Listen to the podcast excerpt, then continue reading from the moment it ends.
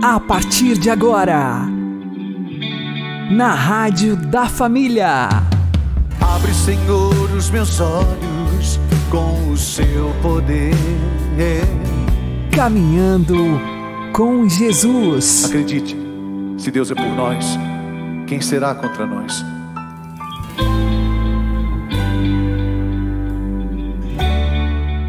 Olá, meu querido irmão e minha querida irmã, ouvintes da Rádio Regional Esperança e também aqueles que nos ouvem pelo YouTube e Spotify. Eu sou João Cláudio e este é o programa Caminhando com Jesus. E vamos caminhar com Jesus em nome do Pai, do Filho e do Espírito Santo. Amém. Inspirai, ó Senhor, as nossas ações e ajudai-nos a realizá-las, para que em vós comece e para vós termine tudo aquilo que fizermos. Por Cristo Senhor nosso. Amém. Santíssima Virgem Maria, Mãe de Deus, rogai por nós. Castíssimo São José, patrono da Igreja, rogai por nós. Precisamos tomar consciência de que estamos numa batalha espiritual Vamos aprender com o Padre Léo. Segunda coisa pela qual muitos de nós ainda não fomos curados. Nós não nos convencemos ainda de que estamos numa batalha, de que estamos numa guerra. Vou pegar um exemplo recente. Há um, dois meses no máximo, o Brasil sagrou-se com um título fabuloso. Lembra qual? O Brasil foi pentacampeão. Que coisa bonita. Quanta gente assistiu lá no Rio de Janeiro com o Padre Jonas. Alguns em Aracaju comigo. O Brasil foi penta. As pessoas saíram na rua e festejaram. Você assistiu os jogos da seleção? A grande maioria. Não, não, não responda para não mentir. A grande maioria assistiu. E a Copa do Mundo foi lá na Coreia, foi no Japão. E o horário lá é diferente, né? Do nosso. Tinha jogo que era às três horas da manhã. Não responda. Você levantou-se às três horas da manhã para ver o jogo? Não responda. Não quero que ninguém minta por minha causa. Talvez você ponha um despertador acordava. O seu menino, que para ir na escola não levanta de jeito nenhum, duas e meia estava em pé. Ia lá e puxava o dedão, pai, pai, está na hora, pai, já soltou o foguete, pai. Não é assim? E você levantava às três horas da manhã e ficava ali em frente da televisão e às vezes nem ia dormir mais porque você tinha que torcer para que Ronaldinho, embora a grande responsável pela vitória da seleção foi minha mãe, aquele modelo de cabelo do Ronaldinho foi ideia da minha mãe. Quando a gente era pequeno, mamãe mandava cortar o cabelo a gente igualzinho. E ela no chaveca ficava queimando nojo. Falei, Ronaldinho copiou do Nazaré. Então você levantava às três horas da manhã e você assistia o jogo. E torcia, vai, vai, vai. A grande maioria das, das pessoas fez isso ou não? Pergunto, não responda também. Pergunto agora: quantas vezes você levantou às três da manhã para rezar um terço, para vencer para vencer a desgraça que está abatendo sobre sua família? Não. Quantas vezes? Não é errado assistir o jogo às três horas da manhã, não é errado. Que bom! E eu gostei muito da vitória da seleção brasileira, até porque até o presidente da república deu palpite, dizendo que tinha que levar o fulano e o ciclano. E o Filipão foi macho o suficiente para não levar e ganhar a Copa. Eu achei ótimo. Mas isso tem que ser jogado agora na minha vida espiritual. Ah, padre, eu estou lutando tanto para arrumar um emprego. Quantas vezes a família levantou às três horas da manhã e se, se colocou de joelho, rezou um terço. Não estou falando nem uma hora e meia que demora um jogo. Para pedir o emprego do marido. 99% das pessoas nunca fizeram. Por isso que eu peço, não responda. Não levante sua mão, não. Fica pensando. Se você fez isso, louve a Deus. Quantas vezes levantou às três horas da manhã e ficou uma ou duas horas em oração para libertar um filho das drogas?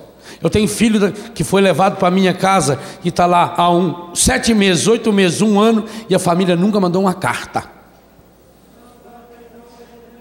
Quantas vezes levantou às três horas da manhã para rezar pelo seu marido para se libertar do alcoolismo, ou da prostituição, ou da violência, ou do adultério? Ah, eu rezo muito. O quanto que é esse muito que você reza?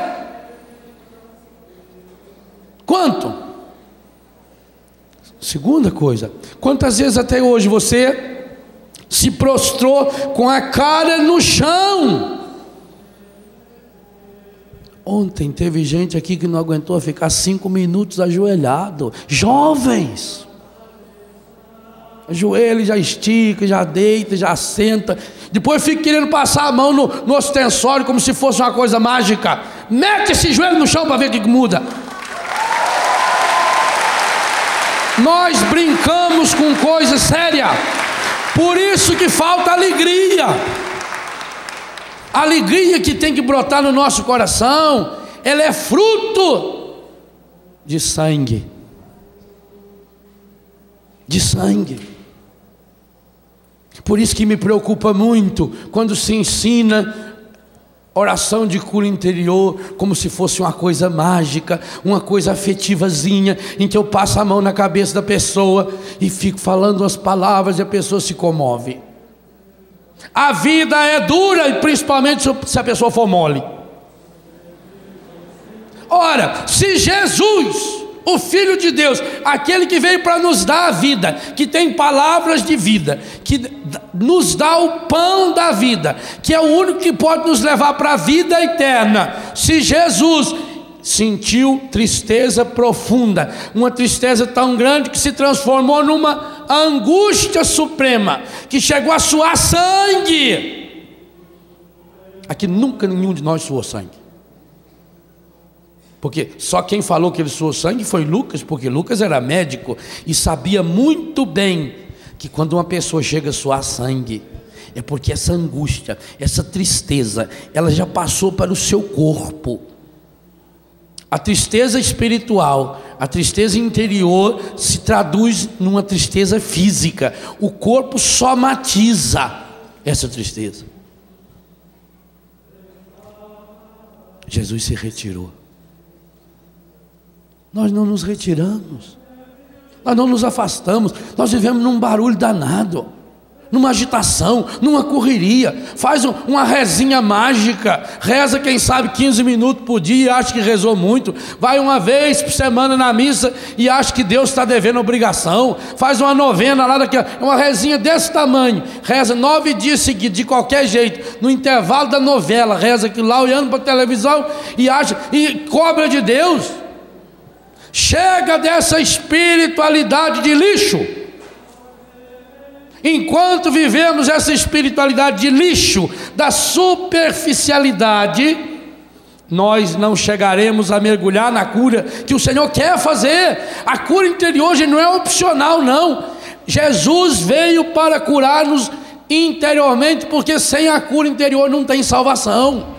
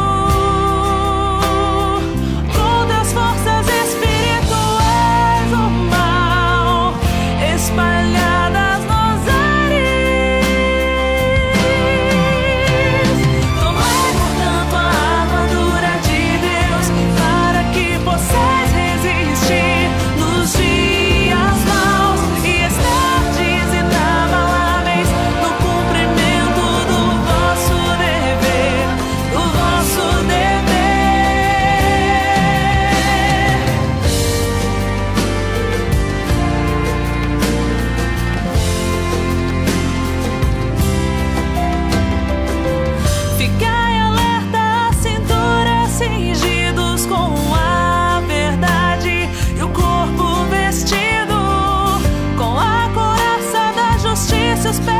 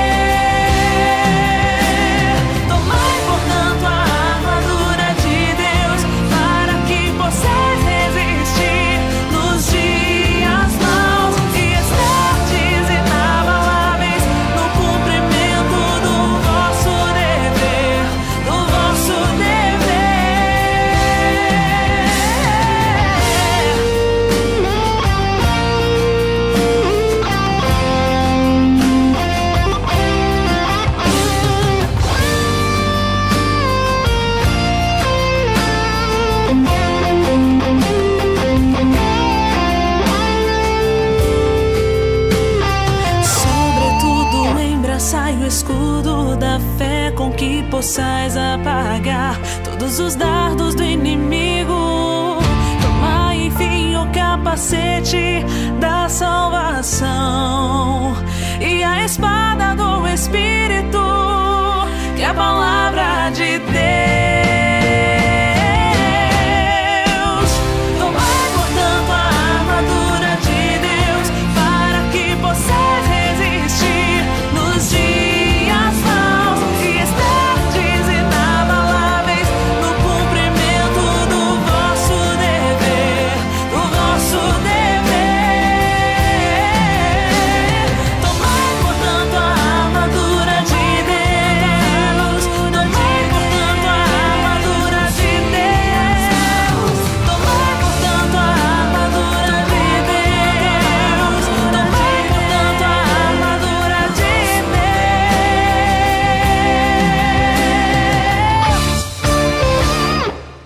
Caminhando com Jesus e o Evangelho do Dia. O Senhor esteja convosco, Ele está no meio de nós. Anúncio do Evangelho de Jesus Cristo segundo Mateus. Glória a vós, Senhor. Naquele tempo, partindo Jesus, dois cegos o seguiram gritando. Tem piedade de nós, filho de Davi. Quando Jesus entrou em casa, os cegos se aproximaram dele. Então Jesus perguntou-lhes: Vós acreditais que eu posso fazer isso? Eles responderam: Sim, Senhor. Então Jesus tocou nos olhos deles, dizendo: faça-se conforme a vossa fé. E os olhos deles se abriram. Jesus os advertiu severamente: Tomai cuidado para que ninguém fique sabendo. Mas eles saíram e espalharam sua fama por toda aquela região.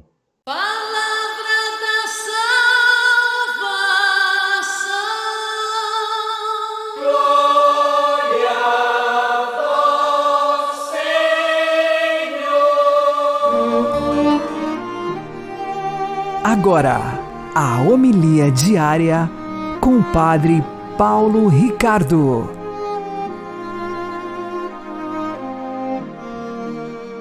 Meus queridos irmãos e irmãs, nesse tempo do Advento, nós celebramos a última primeira sexta-feira do mês, ou seja, todas as primeiras sextas-feiras do mês a igreja recorda o Sagrado Coração de Jesus e nós estamos em dezembro, o último mês do ano.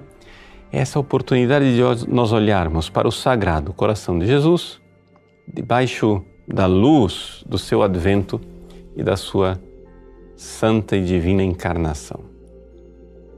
Vejam, nós cremos que Deus é amor, amor eterno. Com amor eterno, amor eterno ele nos amou. Mas Deus quis também nos amar com um coração humano. Por quê?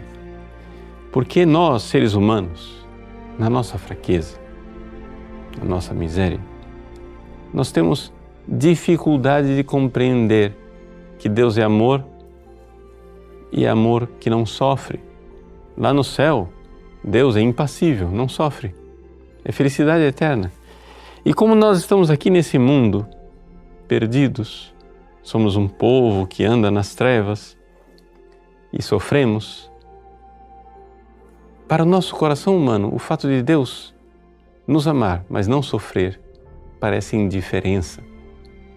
Pois bem, Deus se encarna Ele vem, vem a este mundo para compadecer, padecer juntamente conosco e para nos redimir para nos levar para a vida onde, lá no céu, Ele enxugará toda lágrima e não haverá mais sofrimento. Esta é a mensagem da salvação. É a mensagem do cristianismo. Deus eterno, amor infinito, nos ama na história com um amor humano. Esse amor humano é o amor humano divinizado, porque Deus em Cristo ama o ser humano com um amor que os corações humanos, por si só, não seriam capazes. O que é que isto significa aplicando às nossas vidas? Nós precisamos compreender que existem ah, níveis de amores diferentes. Existe o amor dos animais, que é um amor é, muito pouco sublime, que é simplesmente atração, vontade de estar junto. Existe o amor humano, que é um pouco mais elevado, mas porque ferido pelo pecado original, nós estamos sempre caindo no nosso egoísmo.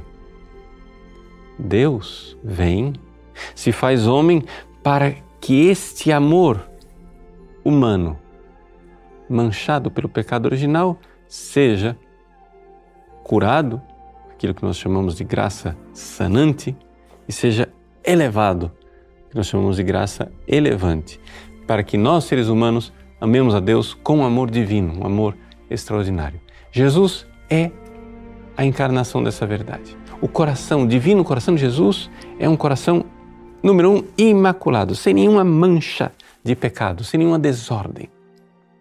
É um coração santíssimo, é o sacratíssimo coração de Jesus.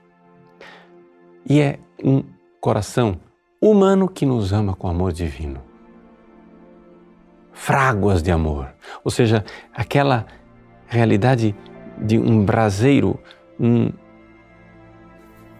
uma fonte de fogo, um fogo que é um fogo divino, que arde no coração de Cristo. Ele quer que esse fogo arda em nossos corações também. Para isso, precisamos pedir o Espírito Santo, precisamos receber o Espírito Santo pelo batismo, pelo sacramento da confissão, mas também e principalmente nos aproximando assiduamente, uma vez preparados, da Santa e Divina Eucaristia. A Eucaristia, o efeito que se visa com a recepção do sacramento da Eucaristia é um aumento no amor. Jesus nos deu esse sacramento para que, coração no coração, o coração dele, o coração humano dele, em contato direto com o nosso coração, nós nos tornássemos capazes de corresponder a esse amor dele, esse amor dele por nós.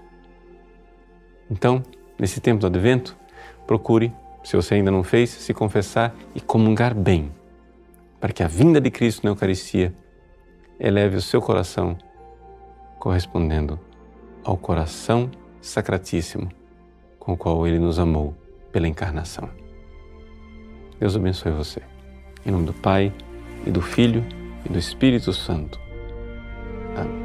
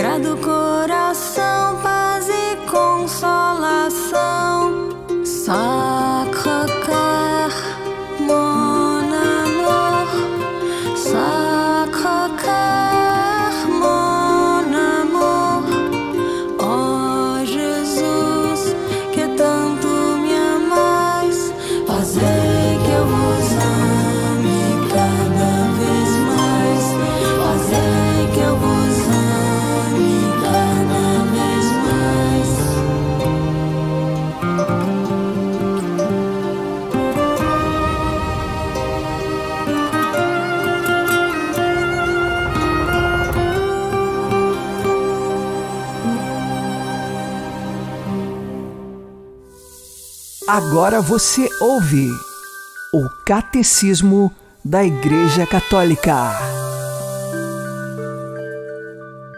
Creio na ressurreição da carne. Morrer em Cristo Jesus. Parágrafo 1007. A morte é o termo da vida terrena. As nossas vidas são medidas pelo tempo no decurso do qual nós mudamos e envelhecemos. E como acontece com todos os seres vivos da Terra, a morte surge como fim normal da vida. Este aspecto da morte confere uma urgência às nossas vidas. A lembrança da nossa condição de mortais também serve para nos lembrar de que temos um tempo limitado para realizar a nossa vida. Lembra-te do teu Criador nos dias da mocidade, antes que o pó regresse à terra, donde veio, e o Espírito volte para Deus que o concedeu.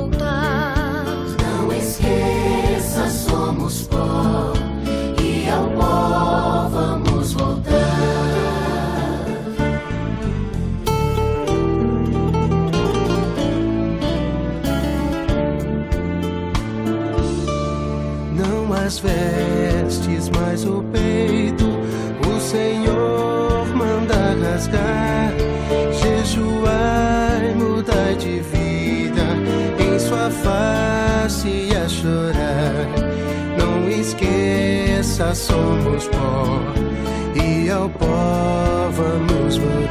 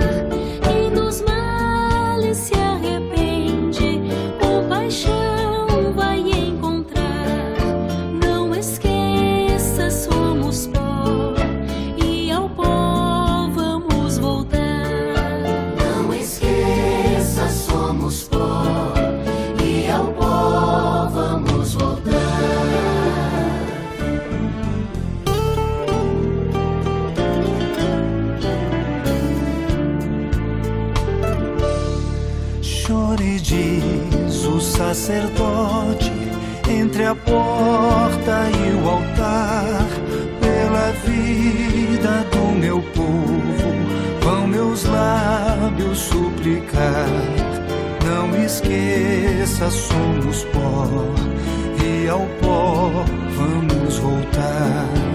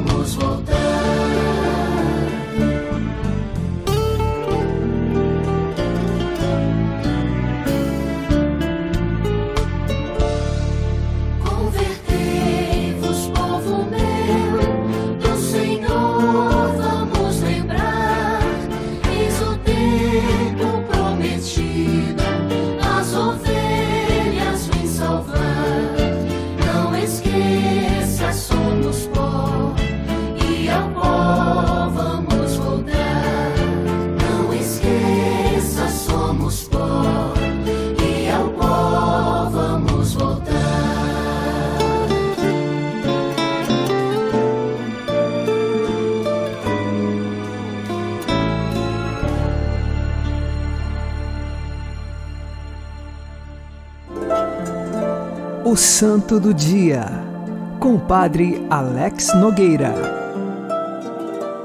Neste dia 2 de dezembro, nós fazemos memória de Santa Bibiana. De Bibiana vem o nome Viviane.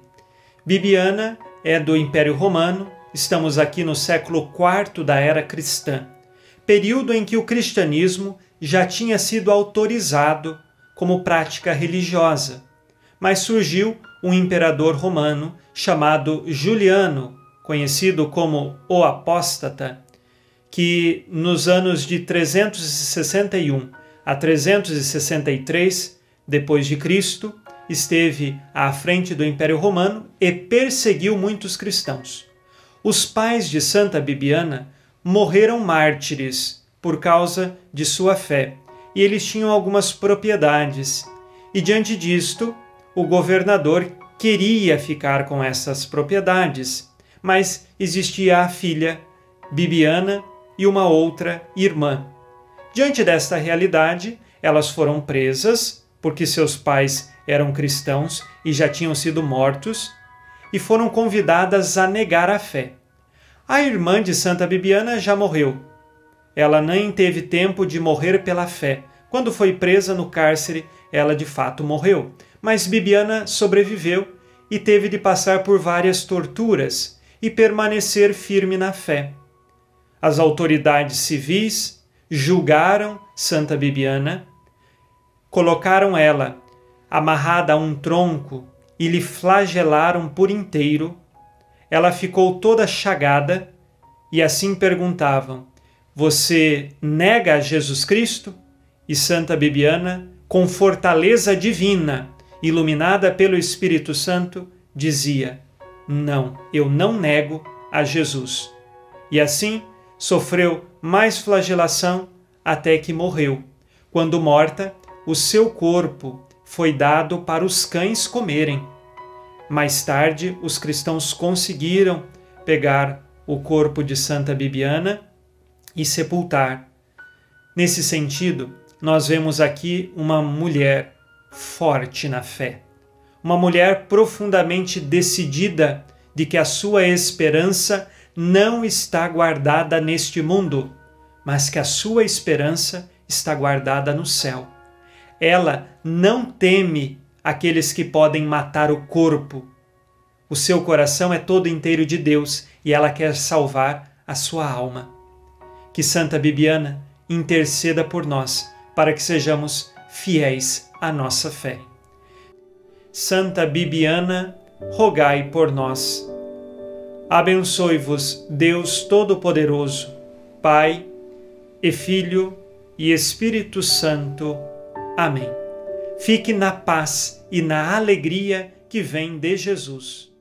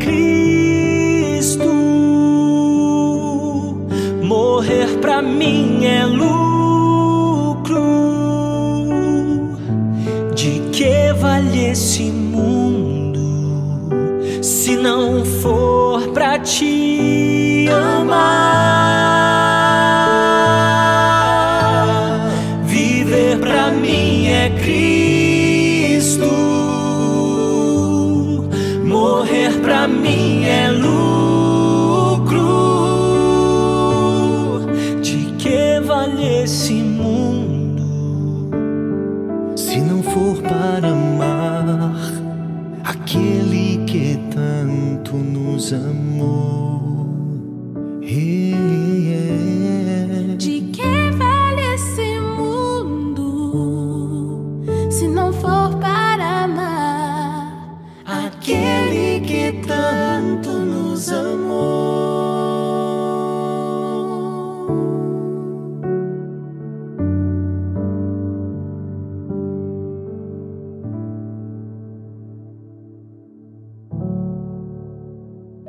Você está ouvindo na Rádio da Família.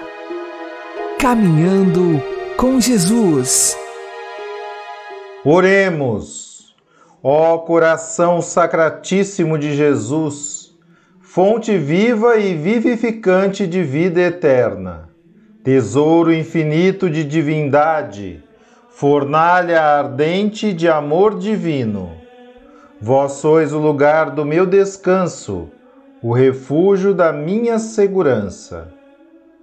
Ó meu amável Salvador, inflamai o meu coração daquele amor ardentíssimo do qual arde o vosso. Derramai nele as inumeráveis graças de que o vosso coração é a fonte. Fazei que a vossa vontade seja a minha e que a minha vontade seja eternamente conforme a vossa. Amém. O Senhor nos abençoe, nos livre de todo mal e nos conduza à vida eterna. Amém. E que Maria e José nos conduzam pelas mãos para que continuemos caminhando com Jesus.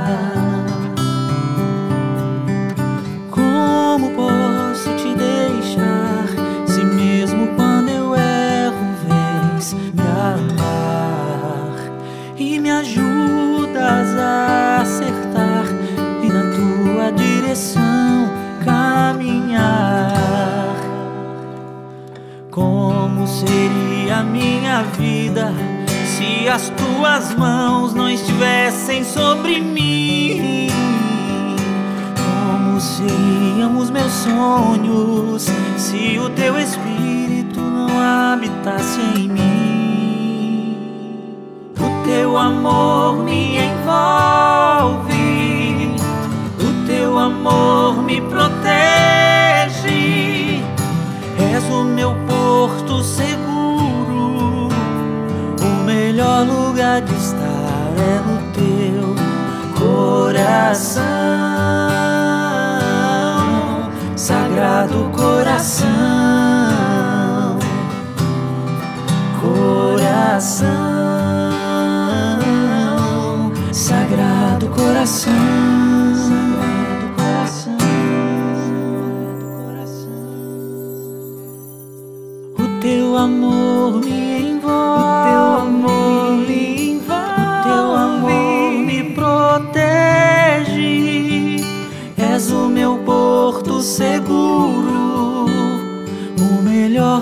lugar de estar é no teu coração,